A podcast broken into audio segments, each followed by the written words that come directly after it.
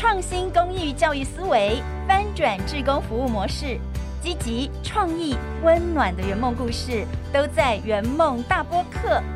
元大公益圆梦计划串联公益生态圈，欢迎一起 Dream Big。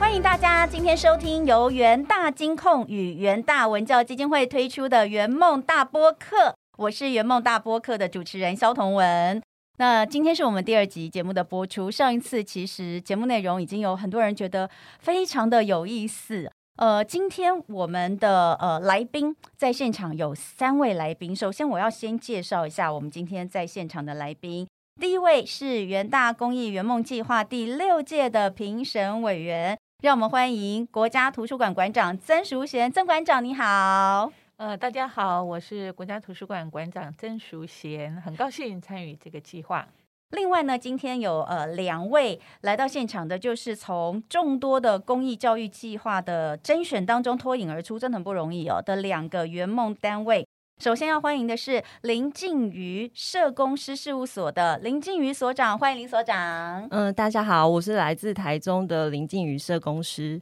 好，还有呢，就是要欢迎财团法人双福社会福利慈善事业基金会附设嘉义市私立晨光智能发展中心的陈美君组长，欢迎美君组长。大家好，我是晨光智能发展中心的美君组长。好，三位的这个呃来宾今天要跟我聊什么呢？我们今天要聊的主题叫做不一样的社会企业。其实“社会企业”这个词哦，最近这几年大家都听到很多，也是很多企业希望能够永续发展的一个重要的目标之一。那我们今天邀请到的两个单位，他们都具有社会企业的自立精神，但是他在做法跟服务的对象，其实是目前比较少见，或者是我们常说的非典型的社会企业的方式。首先，我就要先来请教林静瑜社工师事务所的林静瑜所长，因为。你们的这个就是我们刚刚说到的老老照顾，对不对？哈，嗯。那在台湾现在比较还没有看到，就是聚焦在长者的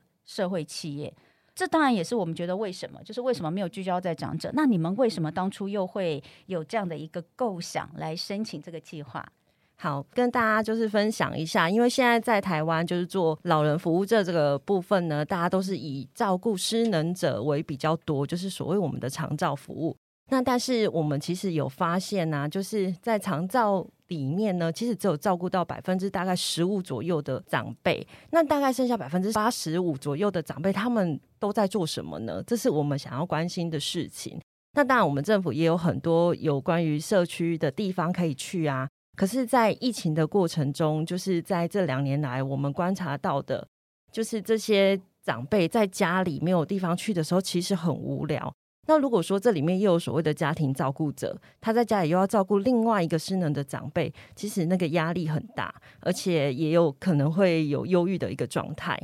所以我们就开始去思考说，呃，有什么事情是可以让他们在家里也可以做。然后再嗯，到我们的事务所来也可以做的一些事情，这样子，这是我们的一开始的发想。嗯，哎，你这样讲，我就想到我小的时候，哎，可是这样可能就暴露了我的年龄。就我小的时候，其实家庭代工不就很像你？你我小的时候也是这样，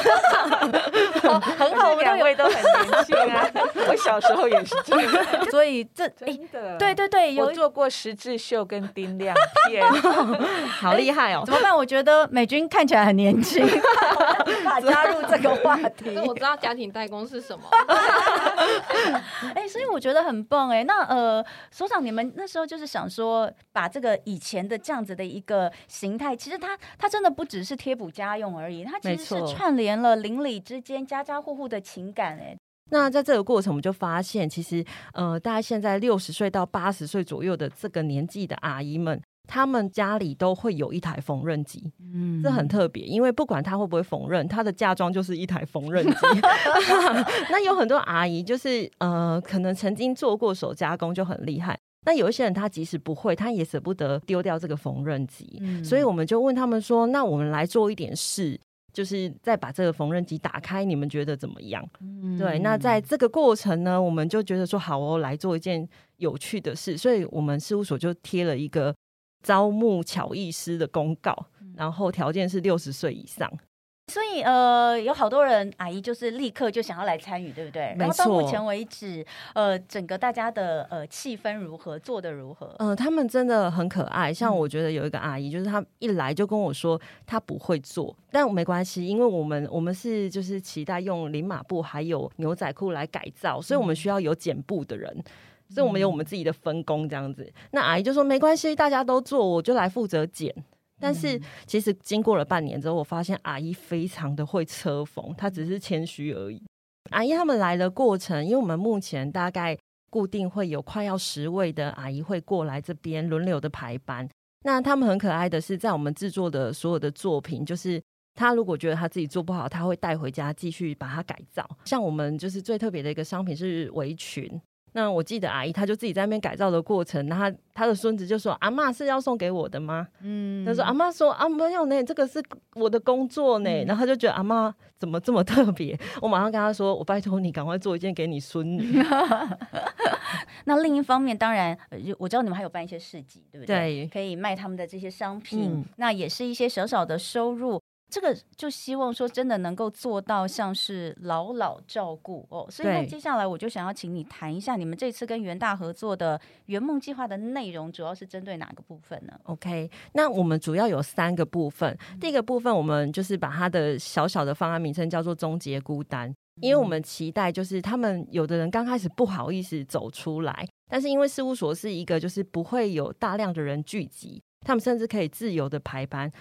那这个过程，我们发现就是真的有达到这个目标，因为他们彼此都是不认识而来的，但他们现在已经就是来这边缝纫以外，会自己互相就是带点心，互相的聊天，然后发现哎，其实大家都住的不远，然后他们还会说啊，那如果你礼拜三要来，我才要来哦，就是会自己有一个伴的这样子的 的感觉。再来还有两个比较大的主轴，因为我们一直期待就是这些阿公阿妈啊，吼他们退休之后不就是跟孩子还有年轻人是可以。还是有很多的连接的。好，那因为这个过程，我们就发现说，他们的手艺其实是可以教给年轻人的。所以我们在暑假办一个代代夏令营，孩子也很可爱，他们就告诉我说。啊，参加这个夏令营的技巧就是，你一来就要找一个阿妈跟他当好朋友，你才有办法把你的作品做好 啊。所以他们分组是不是？对对对，他们分组，一个小朋友配一个阿妈，没错没错，一定要先找好自己的那个战友就对了。对对哦，而且我知道，就是说你们这次跟元大志工其实合作是线上募集回收的牛仔裤哦。对对对，这个是要拿来做什么呢？呃，因为我们在就是做这一个手做的过程呢，阿姨们觉得很有趣，但是他们也。希望我们不可以因为贩售商品而破坏了环境哦哦，这是六十岁以上阿姨跟我分享的一个理念，好有环保观念。对，我觉得他们很棒，所以我们就觉得我们要好好的做这件事情。好，所以后来我们就决定我们要用大家都有的牛仔裤，然后大家可能会想要一一直太旧换新的牛仔裤，把它回收来变成很棒的一个作品。嗯，所以我们就是呃一直在募集牛仔裤。那这次也是很感谢元大。就是帮我们响应这个活动，其实到刚刚为止，我发现我们办公室已经快要被叠满了，箱箱子一直寄来。我正想要讲还有没有收，我也有很多想要捐出。听众朋友们，你们现在呢虽然没有机会看到，但我可以形容给你们听。所长就带来了一些阿姨的作品，哎，这也太棒了吧！对，就是一个裤头，你都没有想过。不要丢掉，可以变成什么东西？这是一个很方便的手机包，这样子真的很棒，而且它就是哎，这太特别了，这个是市面上买不到的耶。没错，没错，而且每一个都一定是独一无二的，每一个都是独一无二，因为每一件裤子都长得不一样。然后我看到了一个用牛仔裤的口口袋做成的一个小包包，没错。然后还有一些小零钱包，对不对？对，还有杯垫，对，杯垫，哇，这都好棒哦。那呃，刚刚有讲到，一个是终结孤单，一个是代代夏令营，对不对？那其实。呃，很期待的还有是你们要办一个回味市集，在我们台中呢，其实也很流行办很多的市集。那阿姨们他们出去都问我说，那些年轻人到底在做什么？卖那些东西是要做什么？好，那我跟他分享之后，他就说，那我们可不可以办一个我们自己的市集，卖我们自己的东西？我们的主题叫做回味，嗯嗯，这个回味有一些意义啦，就是希望说他们来这边就是有回味到某些幸福的时光，所以我们也希望我们推出的商品是可以带给大家幸福的感觉，嗯，所以可能会有这个。古早味零嘴啊，没错，对，我们在地已经有商店，比如说，嗯，我们在地那边有一个餐厅，它是因为答应了阿嬷，所以开了一个餐厅，它的主打菜就是阿嬷的肉丸子。阿嬷的肉丸子，对，所以他就会期待说，那四级他来提供这样子的一个摊位，贩售这样的便当跟大家分享。我就想要请教一下我们的评审曾淑贤曾馆长，当时在评选的时候，看到这样子的一个老老照顾或者是营创社会企业哦，就是这样子的一个 idea 的时候，你有什么想法，或是你看到了一个什么它的可能性？呃，好的，呃，大家都知道人口老化是呃台湾现在非常重要的课题。呃，老年期也面临很多的问题啊，譬如说空巢期很寂寞啦，或者是呃跟家人跟社会关系比较疏远嘛，哦。那我当初呃第一次参与这个元大公益圆梦计划的时候呢，其实看到书面资料的时候就觉得非常的感动，因为在台湾呃各个角落都有不同的人呃不同的公益团体或者是想投注在公益服务的人呃来做公益来帮助别人啊，所以呃在这个评选计划的时候，我们看到呃近于社工师事务所的。呃，这个案子哦，我觉得是非常有创意的，因为它是一个呃银创的社会企业哦。那我觉得呃，怎么样让老年人可以一同聚会，然后借由手作，一方面呃，他可以呃跟呃别人有呃一些互动哦，排除他的孤独寂寞，而且呢，透过他的作品呢，一方面呃可以被肯定，然后有那个被需要的感觉。这样的经验又可以传承给别人哦，那也可以增加他生活上的重心，呃，也可以让自己有成就感哦，尤其是。又回到过去那个家庭代工，或者是他可能在年轻的时候曾经做过的这个手工艺哦，嗯，呃，所以我觉得呃这是非常有意义的一个案子，而且不仅仅是老老照顾这件事情，而且他把环保的概念带进来了，对，呃，因为呃这些可能你又舍不得丢，然后对放在那边呢又很占空间哦。可以让它再赋予牛仔裤生命，然后 再让它有被利用，不管是做成呃这个手机袋啦、背包啦，或者是呃这个零钱包，我觉得都是很好。就是它其实是非常有意义的，有很多这个多重的意义在里面哦。那这次是针对牛仔裤嘛？哦，对，牛仔裤新生命哦。我还有一个新的建议，就是下次可以回收的是那个呃，像我们每次办那种大型活动都有。呃，关东旗或者是宫灯旗，嗯，哦，那些旗子其实就是用一天、嗯两天，就是在会场不是竖很多那种旗子，所以那个旗子如果回收回来，然后做成袋子，哦，或者。是围裙，嗯嗯，我觉得建议一下，可以是下次可以考虑的事情哦。那我也也很佩服元大，就是。他们呃也让他们的职工投入帮忙呃收集这个呃牛仔裤啦等等的哦，所以它是一个很棒的，除了可以透过这个计划来服务更多人，牢牢照顾，也可以让元大的呃职工来一起参与，然后有更多的发挥。所以其实当初看到这个计划的时候是非常感动，而且很想支持他。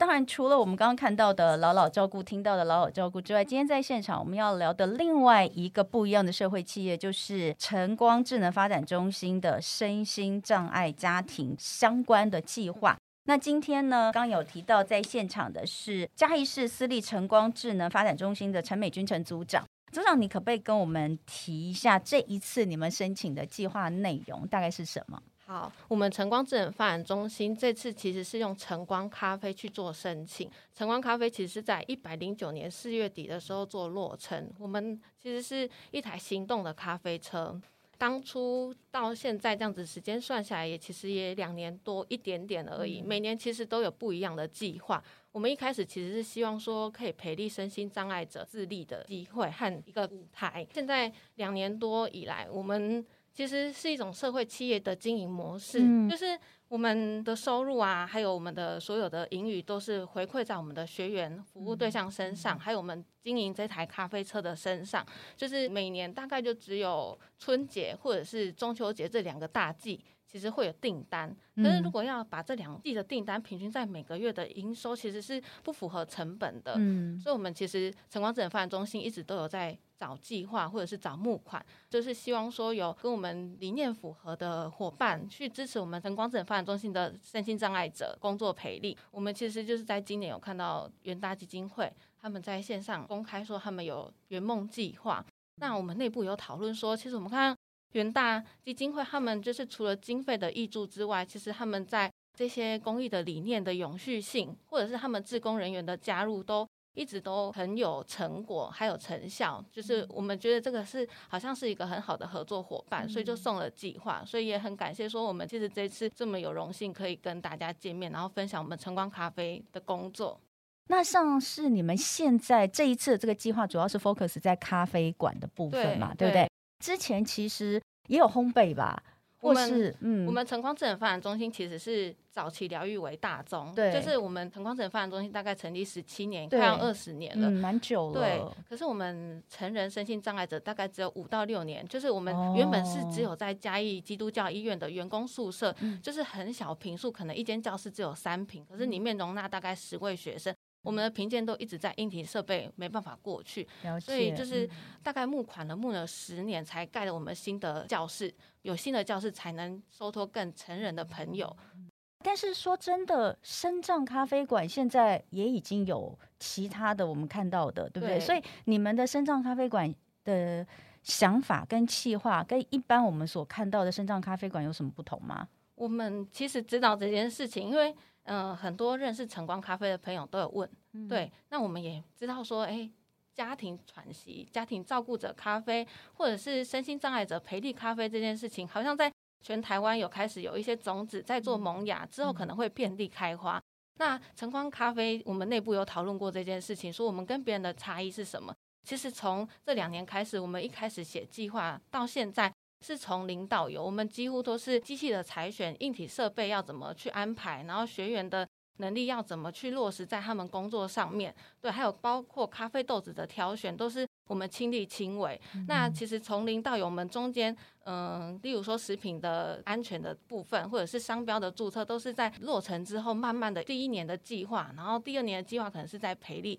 所以我们跟其他的单位不太一样的地方是。我看过其他单位，可能是他们找地方，可能比较有名的咖啡厅，或者是可以异业结合的咖啡厅，那他们给予学员有这样子的学习机会。我们的学员是日间照顾的学员，那其实跟一般的小作所或庇护工厂，大家认知上可工作的身心障碍者其实不太一样。他们是需要呃家长或者是照顾者他们全力的支持，就是可能完全支持在他们生活当中。他们是没有工作能力的，所以我们知道我们的学员喜欢喝咖啡，他说他想要开咖啡厅，那我们就觉得说我们应该可以看到学生的潜能，他们可以从咖啡厅去做他们可以做的事情。有些学员可能是擦桌子，有些学员可能只是拧抹布，有些学员可以量数字，量那个咖啡豆的豆数。那有些可能就是磨咖啡豆，磨磨成粉。每个人就是各司其职，所以这可能就是我们比较辛苦的地方。因为可能有些学生是身心障碍者，是你跟他讲，他知道他认知够，可是我们学生的认知。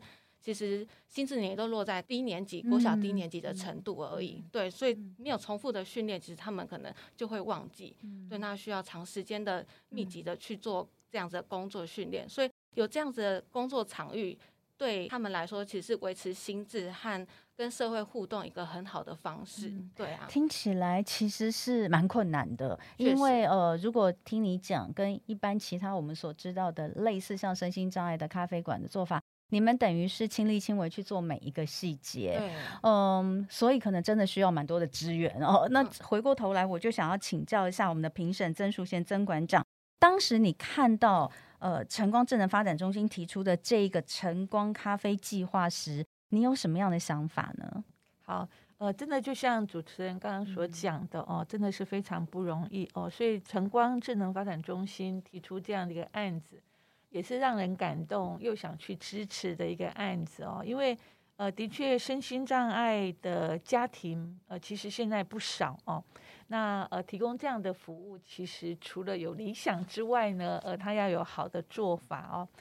那所以平常呃，这个有身心障碍的家庭。呃，家庭的照顾者其实是非常辛苦的。嗯那他们可以透过这样的一个晨光咖啡的计划，提供呃这些家庭的照顾者一个喘息的机会，我觉得是非常好的。嗯而且可以让呃这些家庭照顾者可以带着呃被他照顾人出来跟社会做互动，而且在这个互动当中呢，呃可以让身心障碍者发挥他的潜能，也可以回回归到社区里头来。因为呃，在咖啡馆里面的工作，它其实大大小小，然后有简单的，有困难的哦。怎么样呃，可以呃让他参与不同的呃潜能的人，可以有不同参与的机会哦。所以除了家庭照顾者喘息机会，也可以建构一个多元共融的社区支持，然后又可以让社区的中小企业来支持这样的一个生长就业的机会。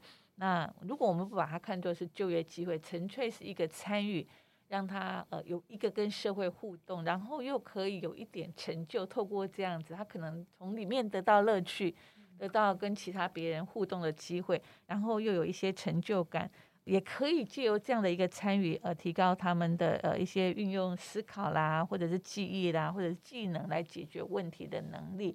所以我觉得呃也是一个很棒的计划哦。嗯那呃的确不容易，但是是非常值得需要支持，需要支持，因为真的听起来是很辛苦。那现在跟元大合作的部分，呃，是希望能够扩充，就是说我们要走出去。对我们不是只有一个固定的咖啡馆，对我们希望很多地方都可以看到我们的学员。他们呃能够做些什么，所以会有行动咖啡车，对不对？对这个部分你们希望呃慢飞天使，这个慢飞我们一般听到的，常常拿来形容身心障碍朋友就是慢慢飞，但是你们这个慢飞是呃慢是感觉是呃弥漫着咖啡香味的慢飞。慢飞天使跟呃这个元大之工要怎么样一起用行动咖啡车走出去？你们现在的计划是什么？有主持人有说到说我们有行动咖啡车嘛？对那其实我们这台咖啡车就是跟其实是很神奇的事情，就是它是一台露营车，是一台古董 Airstream 露营车。那所以我们当初会选这一台露营车的原因，某部分就是希望说可以增加它的机动性，嗯也是因为因缘机会下面，就是有人赞助我们，就是社会大众知道说我们其实要培力身心障碍者并不是那么容易，那他想要支持我们去做倡议，所以用一个机动的方式去拉出我们的咖啡车。所以除了在嘉义市东区，我们每天都有固定的营业时间之外，我们也希望说借由这次的方案计划，就是邀请元大职工。带领我们学生一起去其他的县市，因为我们这台车其实可以到任何的地方。就是在年底的话，我们可以有一次我们今年度的成果的展现。那在过程当中，我们可能也会。嗯、每个月都有办理家庭照顾者的喘息活动。那学生他们就是会有个展演的时间，让家长可以有免费的咖啡、好喝的台湾咖啡可以喝。对，所以就是平常他们都有在做练习，然后家长也有喘息的时间。最后在年底的时候，可以让更多人知道说，原来身心障碍者并不是我们想象中，嗯、需要人家帮助，其实他们也可以回馈于社会。即便他们能力不好，可是他们一定有他们可以付出的地方。对，嗯其实听起来非常令人期待哦。接下来我就要跟大家讲，真的是呃，今天的两位呃，我们的这个入选的单位，他们都有非常多令人期待的一些活动，像是刚刚提到林静瑜社工师事务所。你们做的这个计划，接下来会有一个市集，号称是全台湾平均年龄最高的市集哦，就是银创潮物市集。这应该是台湾第一场由阿公阿嬷主办的这个潮物市集活动。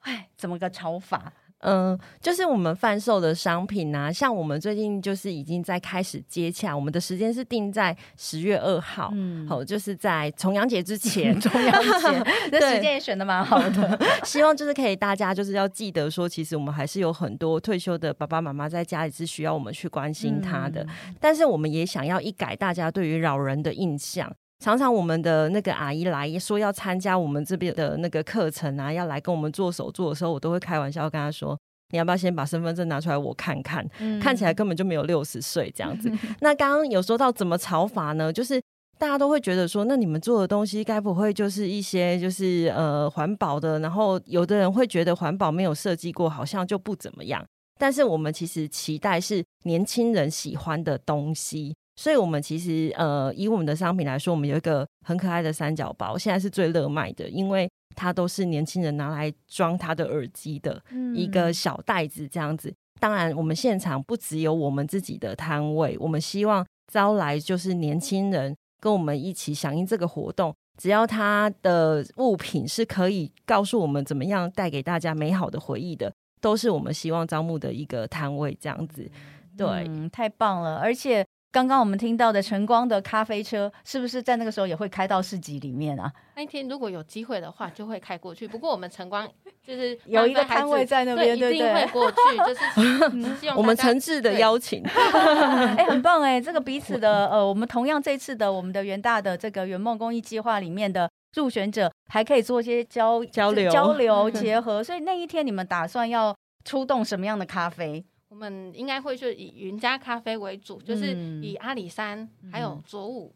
还有我们古坑，对，古坑咖啡最有名的，对，大家都很就是嗯，大家喜欢的咖啡为我们的主要推手。那由我们的学员去做嗯公关，或者是做手冲，让大家可以品尝说，哎，台湾咖啡其实喝起来跟外面的拿铁其实不太一样，它其实是蛮顺口的，跟一般黑咖啡喝起来会酸，或者是会睡不着觉，其实有点不太一样，让大家颠覆一下对咖啡不同的印象，这样子。哎，非常期待哦，这个十月二号重阳。节前的一个周 末，有这一场这个平均年龄最高的呃潮市集，呃阿公阿妈主办的市 集，然后呢会有非常多呃不同的这些领域啊，或是不同的这些小物啊摊位来参与，让大家感受一下不同的呃感受。现在大家还是可以持续的来追牛仔裤跟衬衫，对不对？然后可以密切关注这个市集活动。当天呢，呃，会有漫飞天使，还有阿公阿妈，都需要大家给予鼓励跟支持，希望大家都能够多多来参与哦。那今天呃很开心有这个机会，可以跟我们三位来宾一起来聊这一次的圆梦计划当中的两个计划。那希望透过这样的方式，也可以让我们的听众朋友更了解。那再次的感谢我们今天的来宾，谢谢我们的评审委员曾馆长，也谢谢林所长，谢谢美军组长。先预祝你们今年的活动能够顺利成功。那也很感谢我们所有的听众朋友的收听，请记得要按赞订阅我们的圆梦大播客，准时收听我们持续带来的精彩圆梦故事哦。我是童文，我们下次见。